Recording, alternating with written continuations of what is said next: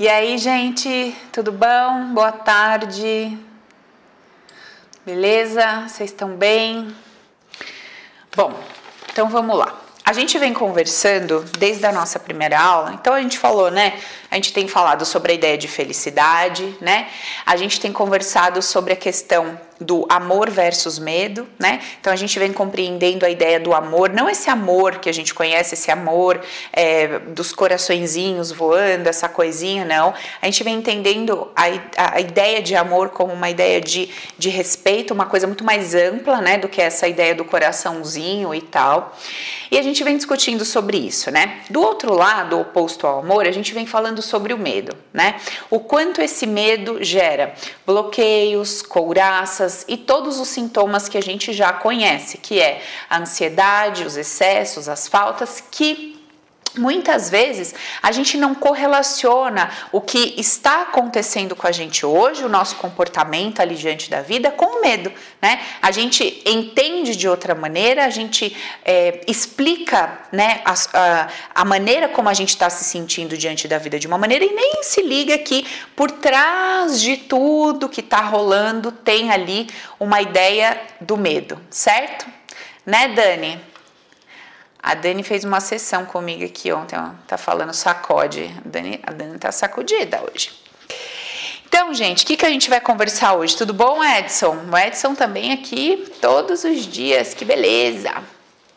Então, o que a gente vai conversar hoje é o seguinte: como é que eu faço para, na minha vida, no meu dia a dia, no meu contexto, no que está rolando comigo hoje, como é que eu faço primeiro, né? Primeiro, para me colocar diante dessa situação de uma, da melhor forma possível, né? E lembrando que esse colocar-se diante da situação da melhor forma possível nunca vai ser instantaneamente, né? Exemplo, é, eu me sinto desconfortável toda vez que três pontinhos. Então, toda vez que alguém fala tal coisa, se comporta de tal maneira, ou toda vez que eu me sinto atacado, não protegido, não inserido, eu me sinto de tal forma, tá? Então, você pensa aí, você pensa nos seus padrões aí e observa. Como é que eu me sinto toda vez que dá uma olhadinha para isso? Aí, talvez a sua mente vai dizer assim, Paula, eu sinto muitas coisas diante de muitas situações. Sim. Os contextos, eles mudam, né? Porque a cada momento a vida traz uma historinha, um cenáriozinho, pessoas diferentes. Porém, no fundo, o, o pano de fundo da situação é sempre a mesma. O pano de fundo do que está rolando é sempre o mesmo. Então, a pergunta que eu te faço aqui para a gente começar a nossa conversa: dá uma olhada, pensa aí, fecha os olhos, respira e dá uma observada naquele, naquele padrão mais repetitivo, naquela coisa mais, naquela situação mais corriqueira, em que o contexto muda, então as pessoas mudam, a forma, é, os cenários mudam, mas a maneira como você acaba se sentindo no fim das contas é a mesma. Veja se você consegue encontrar aí alguma coisa nesse sentido. Vê se você consegue encontrar alguma coisa nesse sentido, tá? Bom, esse sentimento, essa, essa forma de sentir-se diante de alguma coisa que acontece, a gente já conversou isso exaustivamente, né? Vocês já estão até decorando. Então, a maneira que eu me sinto diante de uma coisa que me ocorre não tem nada a ver com a coisa que está acontecendo. O mundo externo, ele tem uma serventia. O outro, ele tem uma serventia na minha vida. Qual é? Qual é a função do outro? Qual é a função do externo? Qual é a função da vida, das coisas, da, da matéria, né? das coisas fora de mim? Qual é a função? Qual é a finalidade? É me mostrar o que que eu carrego do lado de dentro. Então, quando eu entro em contato com o mundo, com o fora de mim, racionalmente falando, eu me parece que eu estou lidando com o fora e que eu estou lidando com o outro. Emocionalmente, eu estou lidando só comigo.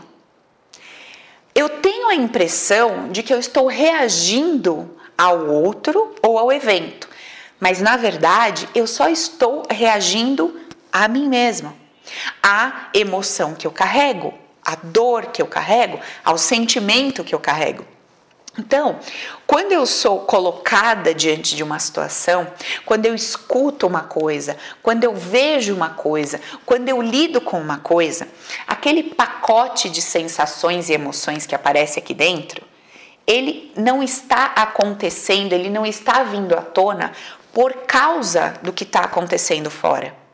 Ele está vindo à tona porque ele já existe dentro de mim e, graças a esse contexto, a essas pessoas, a esse cenário, ele está se mostrando para mim.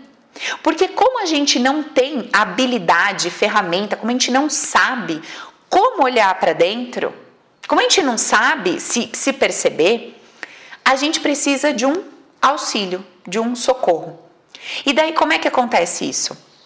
Eu preciso olhar para dentro, não sei fazer isso, então o outro é como se o outro servisse de. É, é um estímulo para que aquilo que está guardadinho, encaixotadinho aqui dentro, que eu não mexo com aquilo, para que aquilo venha para fora.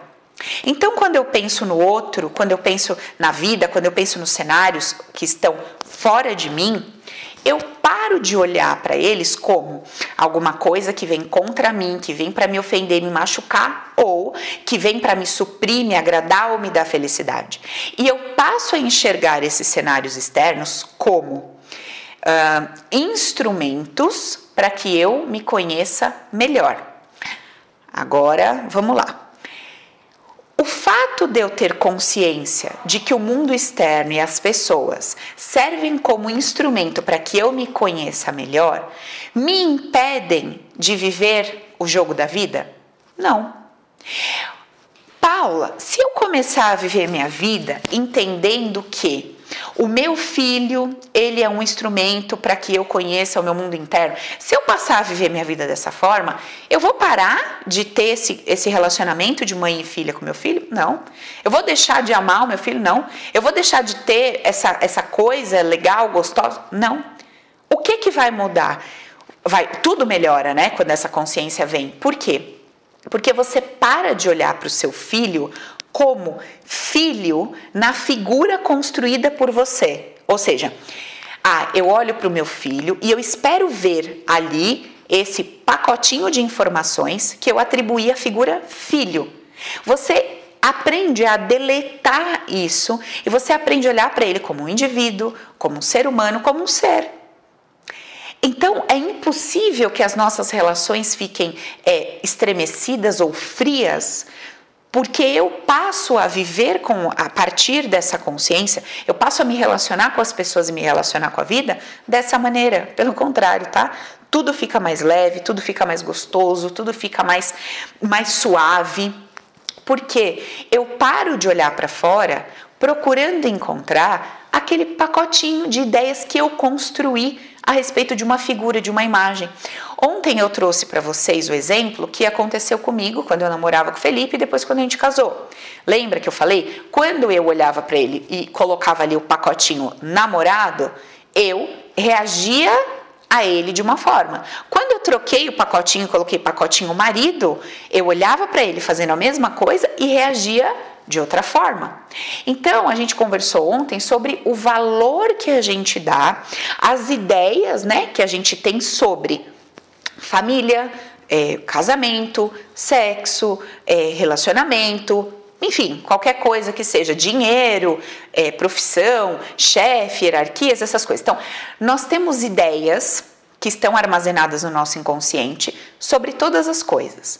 E nós estamos constantemente reagindo às coisas e às pessoas com base naquele pacotinho de ideias. Então, se aquele personagem que posso entender como dinheiro, marido, esposa, família, sexo, vamos chamar isso de personagem ou de elemento. Se ele atende à expectativa que está aqui no meu banco de dados, eu me sinto ok diante daquela situação. Se não atende, a essas informações que eu coloquei no banco de dados, essas expectativas, vai ter um desconforto, tá? Então, eu acho que isso pode ser que fique claro aí diante do que a gente vem conversando todos esses tempos. Então, assim, o que a gente, o que eu vou chamar aqui nesse papo nosso jogo da vida, o que eu vou chamar jogo da vida, o que que seria o jogo da vida? É aquilo que a gente conversou ontem. Bom, então eu preciso me alimentar, eu preciso me vestir, eu preciso morar. Aqui no jogo da vida, como é que isso acontece? Preciso ter dinheiro, preciso arrumar uma forma de ganhar dinheiro para ter essas coisas, essas condições mínimas aí de sobrevivência ou de, ou de vida, tá?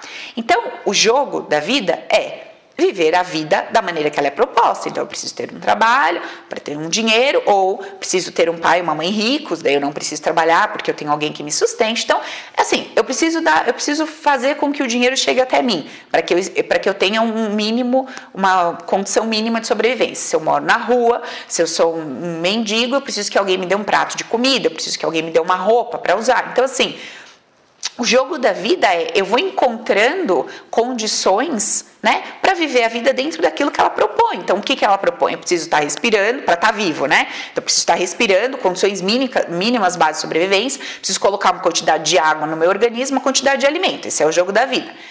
Esse jogo, ele tem suas nuances. Então eu posso jogar o jogo da vida dentro de uma ideia de ser milionário, muito rico, dentro do extremo, de um canto, do extremo do outro canto, de ser muito saudável, de ser muito doente, de ter muitos parceiros, de não ter nenhum parceiro, de ser extremamente comunicativo, de não falar nada. E também existe ali um meio do caminho, que seria um equilíbrio certo? Então, quando eu falo jogo da vida, eu estou dizendo isso, as coisas de fora, o mundo acontecendo do lado de fora, as reações instintivas, né? Uma pessoa vem para te bater, instintivamente você tende a se defender, e aí cada um se defende de uma forma. Um entende que a defesa é ficar quietinho, o outro defende que a, entende que a defesa é a reação, o outro entende que a defesa é correr. Cada um se defende de uma maneira. Então, quando eu estou falando jogo da vida, eu estou falando isso. É isso que eu estou dizendo sem complicar, sem fazer coisa mirabolante em cima da, da conversa aqui.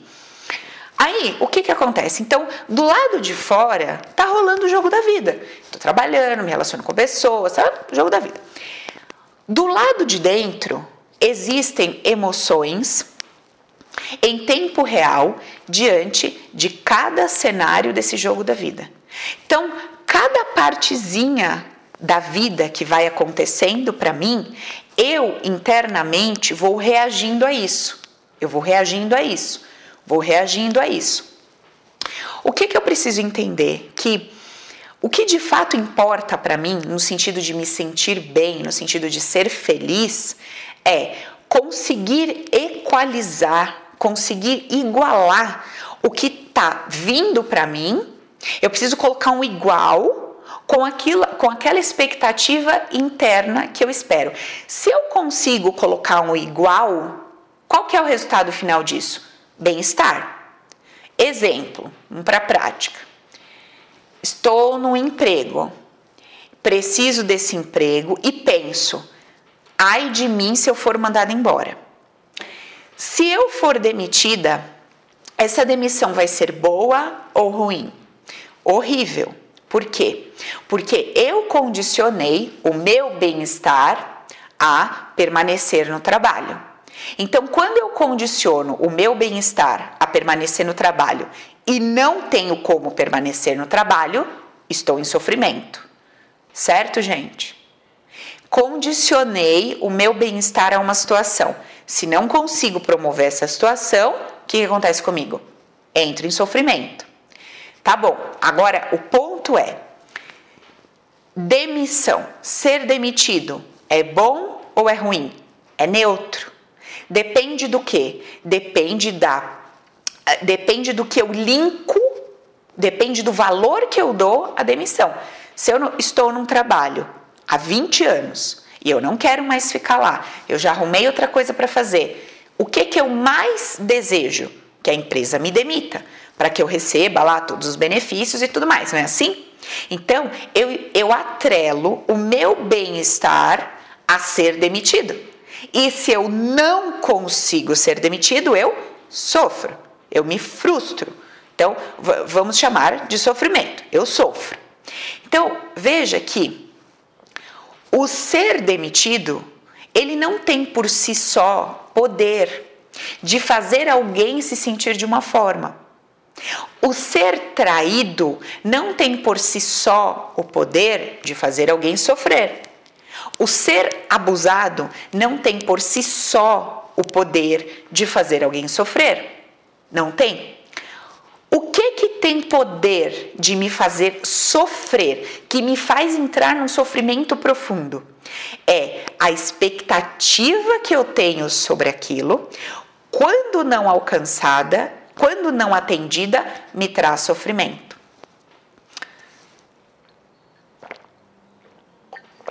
Então, quando eu tô vivendo a minha vida e tô percebendo que eu estou sofrendo demais, o que que está acontecendo?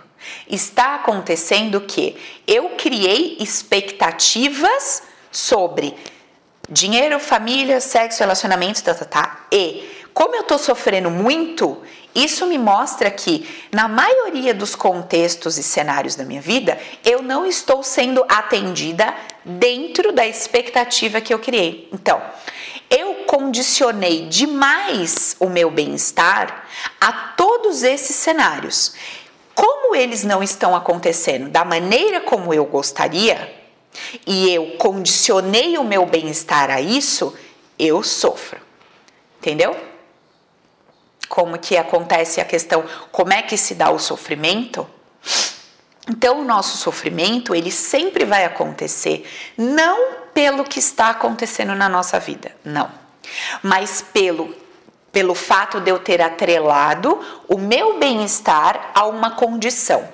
Então eu dou uma condição assim, para que eu esteja bem, para que eu me sinta pleno, para que eu me sinta seguro, para que eu esteja feliz, para que eu esteja realizado, eu preciso que o meu marido me dê atenção, a minha mãe me ligue todo dia, o meu filho reconheça o meu esforço, o meu trabalho, o meu chefe reconheça o meu trabalho, que meus colegas me liguem e me deixem participar da vida deles. Eu preciso que essa casa esteja arrumada, eu preciso que o meu corpo esteja assim, eu preciso que o fulano se comporte de tal maneira, eu preciso, eu preciso.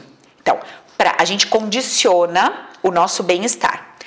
Quando a gente faz isso, isso é natural, é intrínseco, nós aprendemos a ser assim, sempre vamos assim. Quando a gente faz isso sem perceber que a gente está fazendo isso, a gente, o que, que aconteceu com a gente? Existe liberdade nisso? Nenhuma. Existe uma escravidão real. Qual é a escravidão? De quem eu estou sendo escravo? Eu estou sendo escravo do condicionamento que eu, eu mesma, ninguém, veja, eu estou sendo escrava do condicionamento que eu mesma coloquei que eu mesma determinei para que eu fosse feliz. E é nessa hora que a gente faz uma meleca, uma mistura, porque a gente mistura a necessidade de insatisfação, a necessidade de condicionar uma condição à felicidade para que eu me movimente para alcançá-la. E aí a gente fala assim, Paula, mas se eu achar que tá tudo bem, se eu não colocar metas, condições e objetivos, eu não vou sair do lugar, eu não vou fazer nada. Então, como é que você está falando que eu. É, como é que você está falando que eu não devo condicionar a minha felicidade a alguma conquista ou alguma situação? Como é que você está me falando que eu não devo fazer isso para ser feliz se eu entendo que se eu não fizer isso, eu não vou chegar lá? Vocês estão entendendo o que eu estou explicando? É, então, o que, que acontece? A gente, vai, a gente vai desenvolvendo uma inteligência emocional para a gente conduzir a nossa vida de que maneira? Bom, eu tenho as minhas metas e objetivos, certo? Certo, eles estão lá. Será mesmo, será mesmo que eu preciso pagar o preço da minha felicidade e do meu bem-estar? Será que eu preciso colocar em cima da mesa a minha felicidade e meu bem-estar para me fazer, para me movimentar em direção ao meu objetivo? Será mesmo que eu preciso entregar a minha felicidade? Olha, seria como se a gente estivesse dizendo assim, quer ver?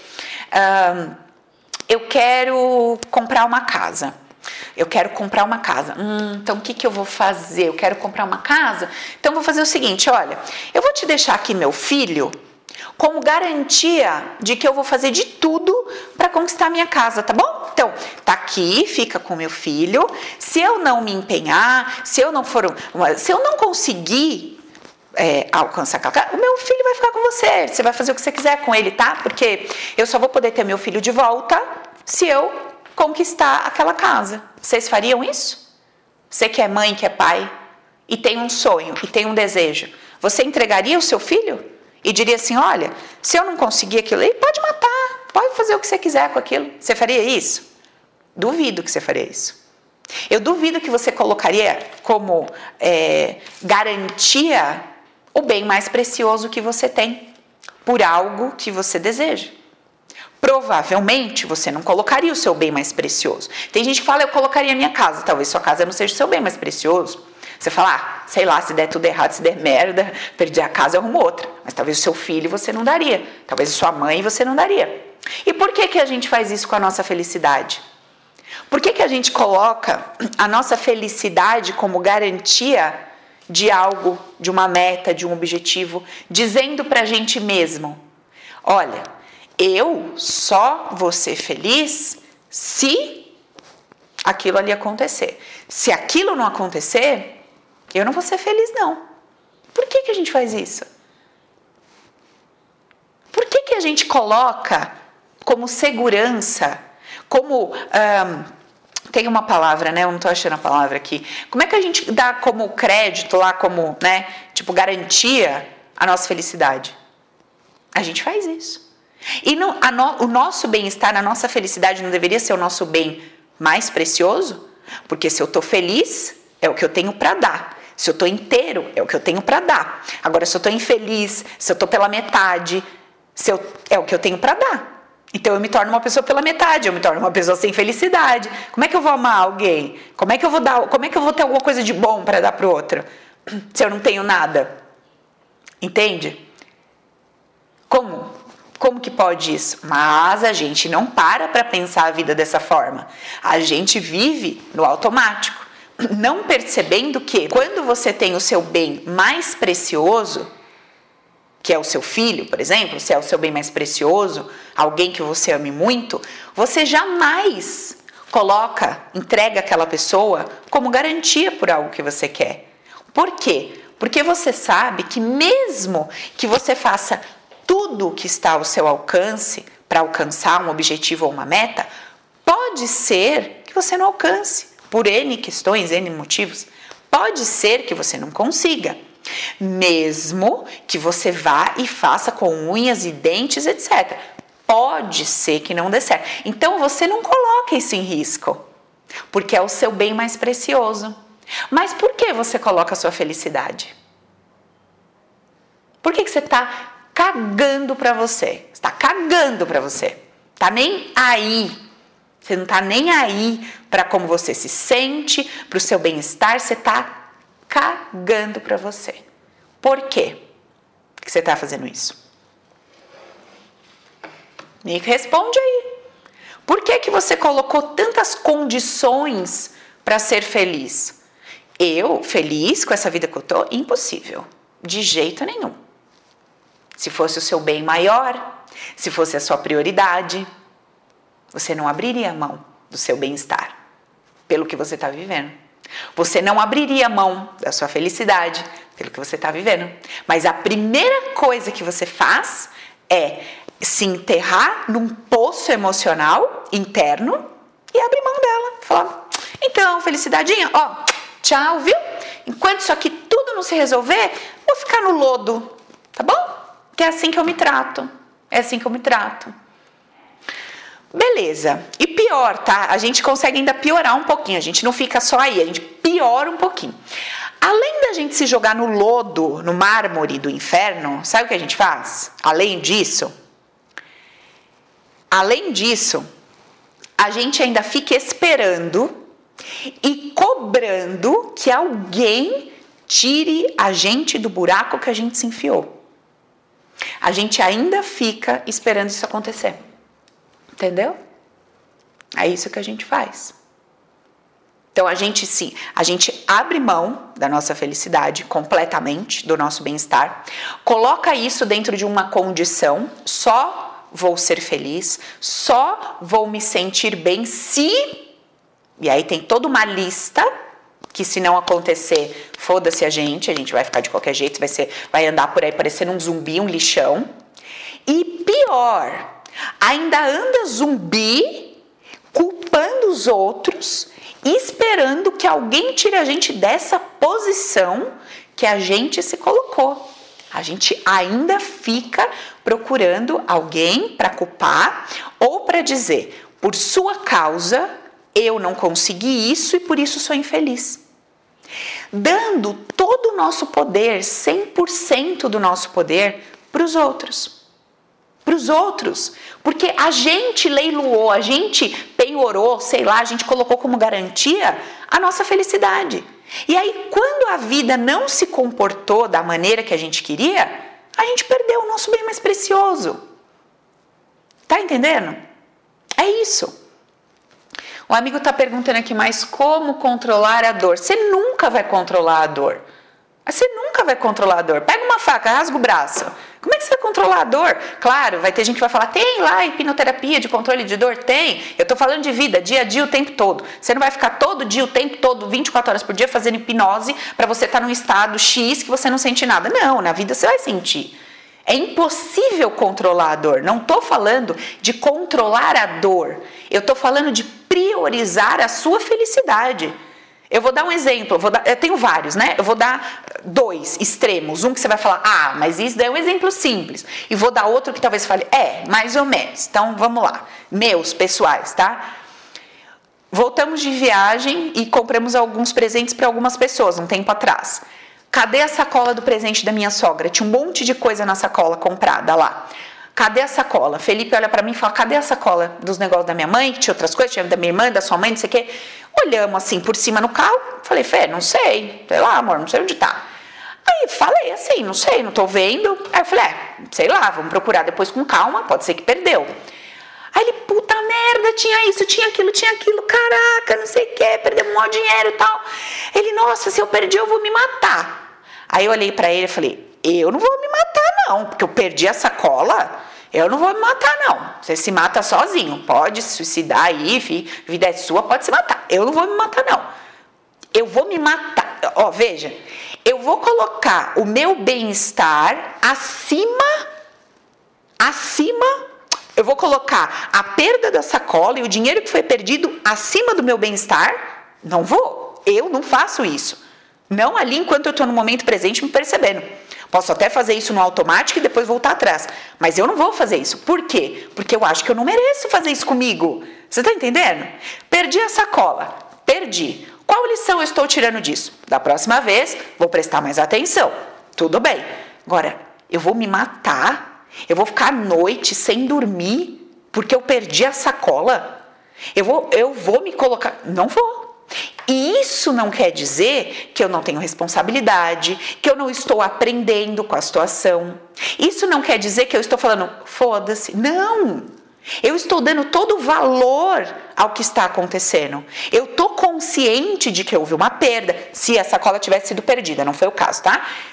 Que houve uma perda, que perdeu-se dinheiro, que aconteceu por falta de atenção. Eu estou consciente, eu não sou retardada. Eu estou prestando atenção. Agora, prestar atenção, tomar consciência, estar lúcido, não tem necessidade de eu abrir mão da minha felicidade. E entenda a felicidade como estado de espírito. Então, assim, eu não vou me colocar numa posição terrível porque eu estou desconfortável por não ter encontrado a sacola, eu estou desconfortável por ter perdido dinheiro. Sim. Agora, eu vou pegar esse desconforto e vou colocar ele acima do meu bem-estar? Não vou. Então, é que na nossa cabeça não dá para existir as duas coisas ao mesmo tempo, né? Quando eu falo para você priorizar o seu bem-estar, você já acha que você tem que desconstruir o mal-estar. Não. Não, porque, porra, não tem como. Qualquer pessoa em sã consciência vai se sentir mal por ter perdido dinheiro. Sim ou não, gente? Qualquer pessoa em sã consciência vai se sentir mal por ter esquecido alguma coisa, lógico, por ter se atrasado, normal. Você vai sentir um desconforto. Você vai se sentir mal quando você perde alguma coisa que você gosta, quando você não conquista o que você gosta, quando você recebe uma notícia que você não queria receber. É óbvio que você vai sentir desconforto. Óbvio, não tem como não sentir isso. Você é um ser humano, você vai sentir. Agora, você vai pegar esse desconforto que você está sentindo e você vai colocar ele acima do seu bem-estar. Percebe? As duas coisas acontecem ao mesmo tempo. Paulo, mas eu não consigo entender. Como é que é ter bem-estar e desconforto ao mesmo tempo? Então, isso é real. Isso é real, sabe por quê? Você pega quando você quando você sente um desconforto, se você não abre mão do seu bem-estar, é esse estado de espírito que você não abre mão que vai lá conversar com esse desconforto.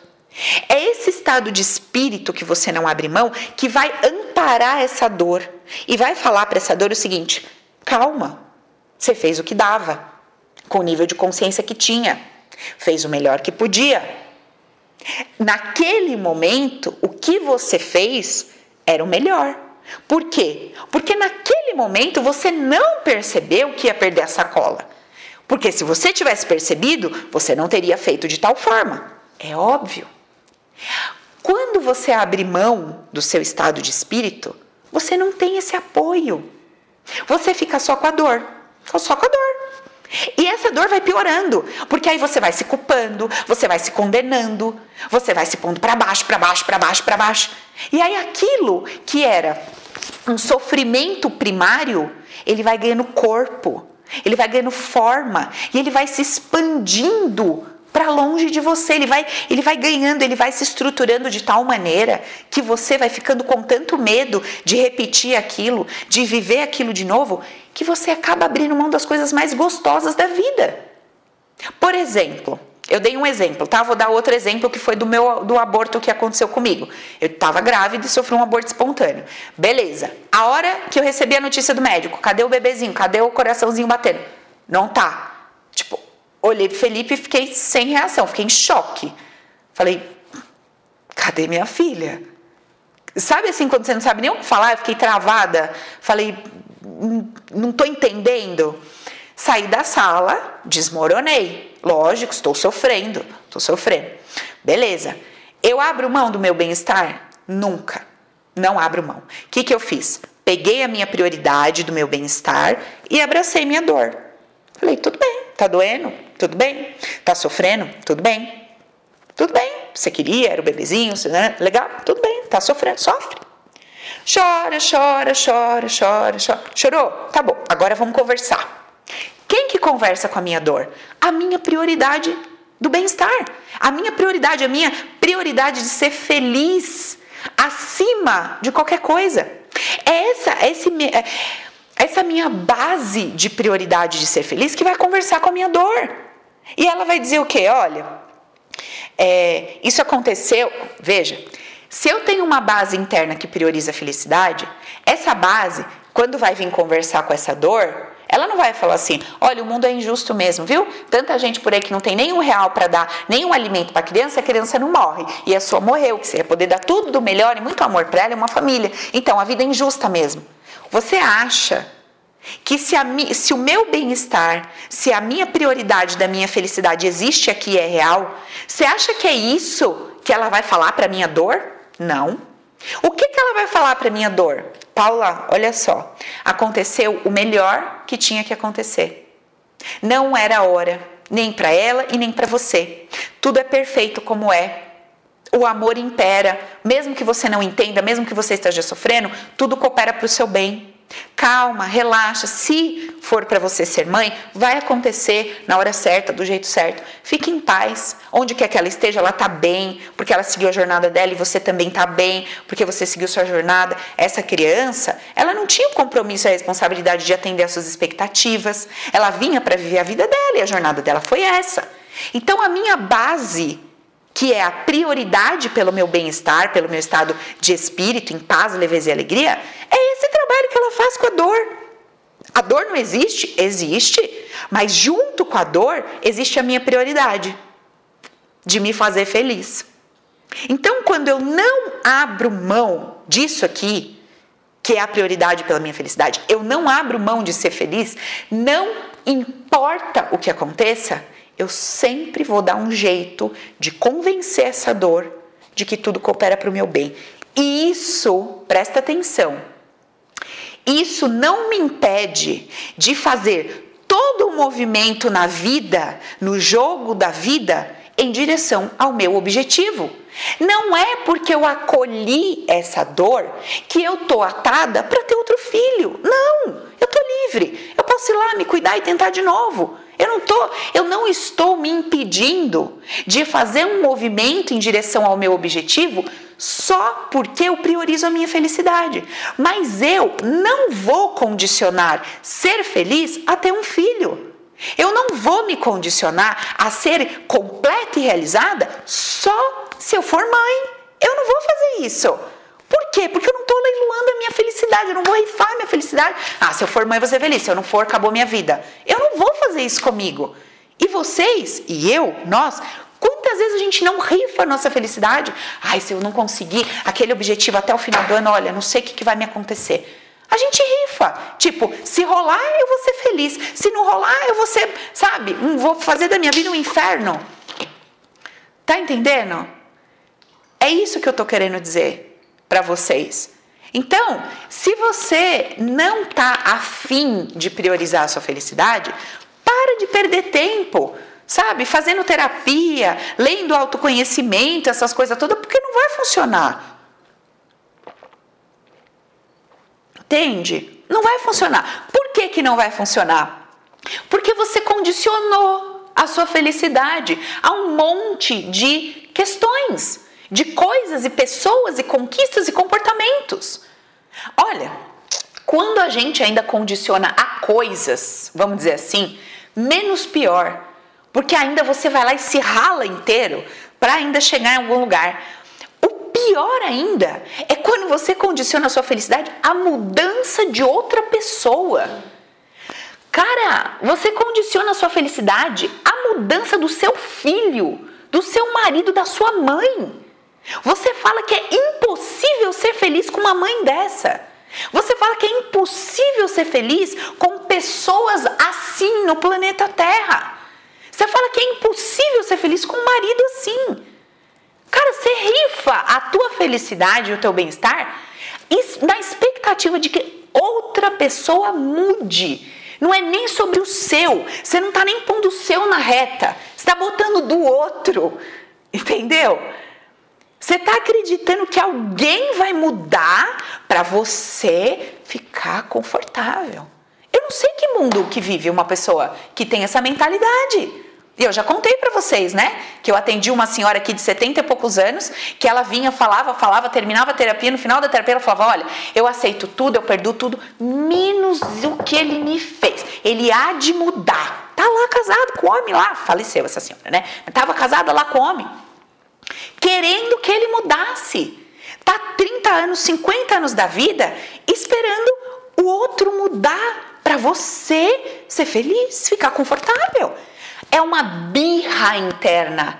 Eu não dou o braço a torcer. Eu não vou ser feliz para ela achar que a culpa é dela. Eu não vou dar o gostinho pro fulano que eu tô feliz, porque senão ele que já faz isso, isso, isso aí que ele vai montar. Então eu vou ser bem, ó a inteligência.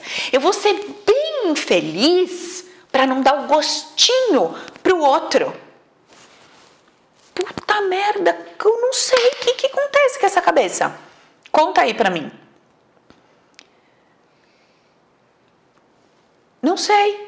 É assim que a gente vive. Eu não estou criticando você. Eu estou me colocando no mesmo barco e estou te contando como que a gente vive a nossa vida. É assim que a gente vive. Eu, você, todo mundo. E a gente acha que é normal e que os louquinhos tá no manicômio no hospício. E nós, ó, joia, ó, maravilhosos. Rumo o cabelinho, faz progressivo, ó, tô parecendo cebolinha hoje arruma o cabelinho, põe um brinquinho, cara de normal, ó, carinha de normal, somos joia. Olha como que a gente vive, cara. Que merda que a gente faz com a gente. Tá entendendo? É assim que a gente vive a nossa vida. Só isso. Então, é, a proposta de vida que eu trago no meu trabalho é a gente aprender Primeiro, a gente precisa aprender o que, que a gente está fazendo com a nossa vida, né? Que é esses papos que a gente está fazendo hoje. Primeira coisa. Depois é a gente entender por que, que a gente criou determinados comportamentos e situações no nosso hoje, né? Por que, que eu me enfiei nesses buracos que eu me enfiei? E depois a gente começa a tratar as nossas dores, né? Os nossos padrões e tudo mais, que são os padrões inconscientes que a gente vem conversando também ao longo dos vídeos. Certo, gente? Então, assim, como eu sempre digo, meu conteúdo está aqui, está disponível, está de graça. Você escuta, o que for remédio para sua alma, você absorve. O que você não está preparado ou que não faz sentido para você, joga fora, porque você é livre para fazer suas escolhas. Agora, usa um pouquinho, né, da razão e vê se vale mesmo a pena Vê mesmo assim se vale a pena jogar a sua felicidade, rifar ela por qualquer coisa. Eu, hoje, para mim não vale a pena. Mas era um filho. Mas era o sonho. Mas era. Sinto muito. Sinto muito. Sinto muito. A minha felicidade, o meu bem-estar em primeiro lugar. Sabe por quê? Sabe por quê? Ai, Paulo, isso daí me parece egoísmo. Egoísmo? Egoísmo seria se eu ficasse chorando 10, 20 dias, um mês, um ano, dizendo assim: minha filhinha não veio, ela me abandonou. Por quê? Porque eu não respeito o direito do outro ser quem ele quer ser. Essa criança que estava aqui dentro não era minha nada. Não era minha nada. Ela não tinha que vir para atender minhas expectativas de nada, nem minha nem de ninguém. Ela ia vir para ser livre, para fazer o que ela quisesse, para ser ela. Porque ela é um espírito, ela não é nenhuma pessoa. Ela ia ter ilusão de ser um personagem aqui. Então ela não tinha obrigação de nada para comigo. Ela não tinha que vir para me agradar. Ela não tinha que vir realizar meu sonho. Ela não tinha que nada. Quem tem que cuidar de mim sou eu. Mas não é assim que a gente costuma viver. Né? A gente costuma colocar nos outros e nas coisas a responsabilidade que é nossa de cuidar da gente. Então, quando eu não abro mão da minha felicidade por nada, eu não estou enchendo o saco de ninguém. Eu não estou esperando nada de ninguém. Eu estou cuidando do meu umbigo. Você está entendendo? E aí é assim: quer vir? Seja bem-vinda. Quer ir? Seja bem-vinda. Quer ficar? Glória a Deus. Quer ir embora? Glória a Deus. Quer dizer que eu não vou sofrer? Porra, que hipocrisia, né? Claro que não. É claro que você vai sofrer. É óbvio que você vai sofrer. Mas, se você tem lá o instinto de prioridade da felicidade. Se você aprendeu que você, em primeiro lugar, é o seu bem-estar e você não abre mão disso, não importa o que venha. Não importa o que venha, não importa o que vai, você vai estar tá lá sofrendo, você vai estar tá lá triste, você vai estar tá chateado com aquilo, mas você tem um amparo daquela sua parte que se nega a se enfiar num buraco porque condicionou a felicidade a alguma coisa. Tá entendendo? Então, essa é a proposta do meu trabalho. É o que? É a gente começar a se colocar em primeiro lugar, priorizar a nossa felicidade, entender por que, que eu sou como eu sou, penso como eu penso, ajo como eu ajo, aquilo que está ao meu alcance mudar eu vou mudar. Aquilo que eu ainda não consigo mudar, eu vou aprender a lidar com isso. Eu vou aprender a lidar da melhor forma possível com isso e, em paralelo, ao mesmo tempo, eu vou buscando ferramentas para que essa mudança aconteça, certo? Em qualquer área da vida. Eu vou vivendo o meu hoje encontrando no meu hoje uma maneira de sempre priorizar a minha felicidade, de sempre priorizar o meu bem-estar. Eu não vou me maltratar porque eu não tenho um namorado, eu não vou me maltratar porque eu tô casada e não é o casamento que eu queria, eu não vou me maltratar porque eu tô num trabalho e não é o que eu queria.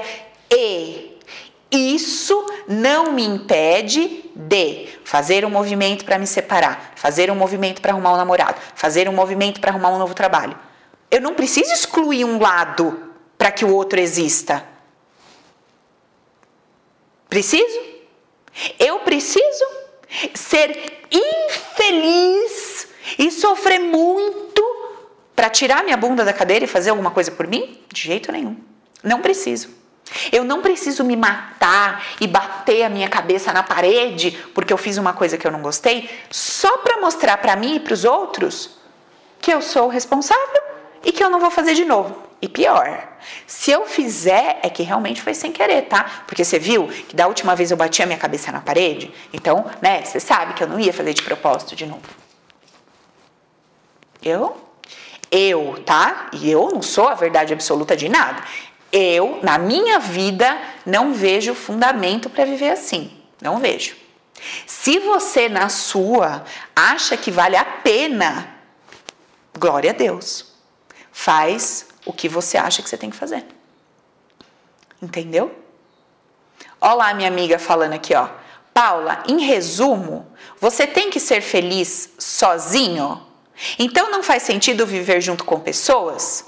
Amiga, onde eu falei isso?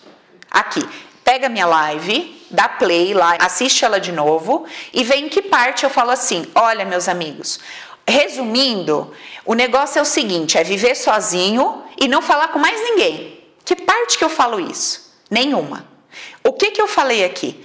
O outro, ele é um instrumento da vida para te mostrar o que você tem dentro de você.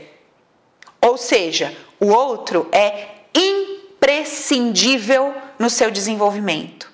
O outro é essencial para o seu processo de evolução. E ele vai te trazer desconforto, ele vai te trazer dor, ele vai te sacudir, porque ele é um instrumento da vida do universo de Deus para te mostrar quem você é, internamente falando. Essa é uma coisa. Outra coisa, que é totalmente diferente. Quando eu não faço por mim o que é o meu papel fazer, eu fico enchendo o saco do outro para ele me dar o que eu deveria me dar. Eu não estou dizendo para você não conviver com o outro, mesmo porque isso é impossível. Eu estou dizendo que quando você passa a conviver com o outro, parando de depositar nele expectativas que são sua responsabilidade, você vive melhor com a outra pessoa. É isso que eu disse. Então, pelo amor de Jeová da glória, pega a aula e assiste ela de novo cinco vezes. Se for necessário, transcreva o que eu falei. Porque uma coisa é o que eu falo, outra coisa é o que vocês entendem que eu falo. Eu falo isso sempre aí, né? Uma coisa é o que eu estou falando para eles, outra coisa é o que eles estão me falando aqui de volta. Eu falo um negócio, você me faz uma pergunta com base no que você entendeu e não com base no que eu falei. E isso é um problema sério. Porque aí você diz assim, ai, agora eu vou fazer assim, porque sabe, aquela mulher lá, lá, aquela terapeuta falou da coisa. Nem falei isso, nem é isso que eu estou explicando. Agora, sabe o que eu vou fazer? Eu vou viver sozinha. Melhor coisa que eu faço na minha vida. Porque agora eu vi aquela terapeuta falando que agora o negócio é ficar só. Eu vou me trancar, não falo mais com ninguém. Não me liga, não quero mais saber. Não, não vale nada disso. Beleza? Então eu estou mostrando o quê? Na nossa vida aqui, o lado de fora, eventos, pessoas, situações, existem para nos mostrar o que a gente carrega aqui dentro. E não para nos curar, não para atender a nossa expectativa, não para fazer a gente felizinho, gostosinho. Não! Eles servem para mostrar para a gente o que a gente carrega. E é nosso papel, nosso compromisso conosco priorizar a nossa felicidade, parar de rifar o nosso bem-estar por causa de um monte de coisinha que a gente coloca aí do lado de fora. Ai, sabe só, não tem como a gente se sentir bem morando numa casa dessa. É impossível você se sentir bem morando numa casa com 10 pessoas que gritam, que falam alto. Que... É impossível viver bem assim. Pega sua malinha e vai viver embaixo da ponte, criatura. Quem sabe lá você não vai ser mais feliz? Né? Mas não, você fica enchendo o saco dos outros dentro dessa casa, você não deixa ninguém ser como é, você quer que as pessoas mudem, ainda reclama, põe a culpa da sua felicidade, rifa a sua felicidade nos outros, nem reconhece o teto que está tendo de cima da sua cabeça para você viver. E enche o saco dos outros. Sabe? Tem gente que tem o dom de encher o saco alheio e não prioriza a sua felicidade. Puta merda. Quando o outro coloca essa responsabilidade nas suas costas, olha, meu amigo, eu vou te dizer uma frase que eu disse a vida inteira para minha mãe. Se você vê um gato na sua frente, você tem 1,90m, pesa 100 quilos, você vê um gato na sua frente, você vai montar naquele gato, meu amigo? Não. Por quê? Porque você sabe que em gato não se monta, se monta em cavalo, né? Você vai montar no gato, o gato vai abrir as quatro patas, morreu, matou o gato. Você não vai montar no gato. Você vai procurar o quê? Um cavalo. Ninguém monta em quem não é montável. Desculpa, mas é isso. Ninguém se aproveita de quem não é aproveitável. Ninguém engana quem não é enganável. Ninguém mexe com quem não é mexível. Porque a sua energia, o seu campo permite. E quando você permite, você recebe. É isso aí. Tá? Agora, essa minha frase não invalida as todas as outras que eu falei nas outras aulas. Tudo coopera para o meu bem. Eu só dou o outro que ele pede, só recebo o que eu peço. Então, ser montável até hoje cooperou para o seu bem. Era necessário que fosse assim. Quando a sua ficha cair, você vai falar: hum, ninguém nunca montou em mim, porque o poder é meu, sou eu que sou montável. Então, se eu sou montável, eu posso fazer um trabalho para deixar de ser montável. Legal, tirei o poder do outro? Tirei, porque eu achava que ele abusava do pobrezinho, coitadinho, bonzinho, fofinho, né? Abusava de, de, de mim, porque eu sou bonzinho. Dava todo o poder para ele. Via ele grandão e eu uma minhoca. Para de dar seu poder pro outro. Você foi montável até hoje. A partir de hoje, não quero mais ser montável. Vou construir em mim uma estrutura emocional para saber me colocar diante da vida e diante das pessoas e sem medo de que elas me excluam, de que elas é, me abandonem, de que elas me deixem, beleza? E também vou aprender a parar de querer a contrapartida. Porque eu sou fofinho unhozinho, nananã, ela monta em mim, mas depois eu fico atrás dela. Então, ontem você montou em mim, você não vai fazer isso por mim? Ai, faço tudo por todo mundo, ninguém faz nada por mim. É assim que vive, nunca vi. É, eu, você e todo mundo, tá? Eu tô falando de todo mundo. Eu não tô falando do meu amigo ali, eu tô falando de mim, de você, do mundo inteiro. Certo? É isso. Agora, qual que é o problema das nossas conversas aqui? É que eu falo uma frase e você invalida a frase anterior para manter essa. Certo? O que você está vivendo hoje não invalida todas as ferramentas que a gente está aprendendo que prioriza a felicidade. Então, essa pessoa que me ouviu falando isso falou: Puta, Paulo, e agora? Então quer dizer que nunca ninguém me usou? Eu sou usável? É. Ah. Cadê a ferramenta de priorizar a felicidade? Tá doendo porque eu sou usável. Vem cá, ó. Até hoje, de fato, você deu o seu poder para os outros e viveu falando que os outros te usavam. Agora você despertou. Sabe por que você despertou? Porque você é incrível, porque você é maravilhoso, porque você está se dedicando pela sua vida, porque você deu um passo, porque você está se pegando no colo. Cara, você é foda, eu tenho orgulho de você. Agora, se eu não tenho aqui a prioridade da felicidade, eu já me destruo, já me derrubo. Tá entendendo? Um lado não invalida o outro. Eu preciso aprender. Lembra que eu falei das abinhas do computador, todas abertas ao mesmo tempo? Eu preciso ter uma consciência com todas as abas abertas ao mesmo tempo. Não dá para trabalhar um conceito invalidando o outro. Não dá para trabalhar um conceito invalidando o outro. Por exemplo, eu não falo para vocês que Deus é causa primária de todas as coisas? Em última instância, tudo que está acontecendo é uma manifestação amorosa? Isso que eu acabei de falar. Ninguém é, ninguém monta no outro, a pessoa é montável. Hã? Deus causa primária, tudo coopera para o bem. Amor é amor.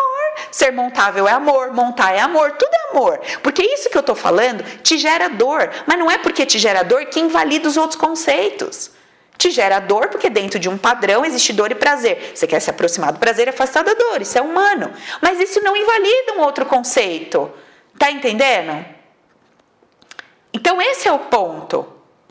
Olha, pega esse vídeo, na real, na real, faz o seguinte: pega todos os vídeos, vídeo por vídeo, anota os conceitos e vai transformando isso em abinhas, abinhas lá, tá? Vai vendo todos os vídeos e colocando todas as abinhas. Aí você vai pensar o seguinte, cara, eu tá aqui, né? Tudo é amor, tudo coopera para o meu bem. Mas aqui eu percebi uma determinada situação. Hum, isso não invalida isso. Legal, então eu tenho que trabalhar com as duas ideias juntas. Essas duas ideias juntas me promovem viver uma vida com leveza e alegria. Beleza, porque não dá para eu falar 10 horas aqui, blá, blá, blá, blá, blá, blá, blá, entendeu? Então eu tô falando um pouco por dia. Aí é seu papel ir lá pegar os vídeos e fazer as abinhas. Com a graça de Deus, minha filha, pega aí, se te interessa, tá? Claro, eu acredito que eu tô falando com gente que tá firme aqui na, na, na ideia da prioridade de ser feliz. Na minha cabeça, eu tô falando com esse povo aí, que quer ser feliz mesmo, quer mudar de vida, beleza? Aí, de repente, você faz uma última pergunta, aquela que escorregou. Você fala, Tá, Paula, mas aí eu consigo ganhar mais um dinheirinho? Consigo arrumar um namoradinho se eu fizer tudo isso? Amiga, pensa comigo. Tu tá lá toda cagada no lodo tava aparecendo uma coisinha ou outra, imagina a hora que você tiver lavada, renovada, tratada. Você acha o quê? Que vai vir pouca porcaria? Não vem, até o dinheiro chega, porque fica mais gostosa, fica mais bonita, fica com uma energia melhor. Tudo flui melhor quando você tá bem, entendeu? Fechou, gente? Então é isso, encerramos por hoje. tá bom? Um beijo para vocês. Compartilha aí com quem você acha que pode se beneficiar desse conteúdo. Beijo, tchau.